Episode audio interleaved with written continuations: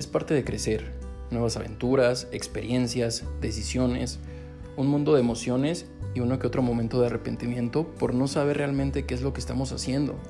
Los 20 siempre no duran para toda la vida, pero aprenderás y mucho. Cada domingo hablaré con profesionales, expertos, amigos y conocidos sobre temas que nos interesan y que pueden ayudarnos en la toma de decisiones. Este espacio es para nosotros, los veinteañeros que tomaron las riendas de su vida y que en algún momento nos sentimos perdidos, decepcionados, abrumados y hasta sin ganas de seguir. Lo que decidas hoy puede cambiar tu vida. No todo está perdido. No es tarde para empezar porque recuerda que no duran tanto los 20 siempre.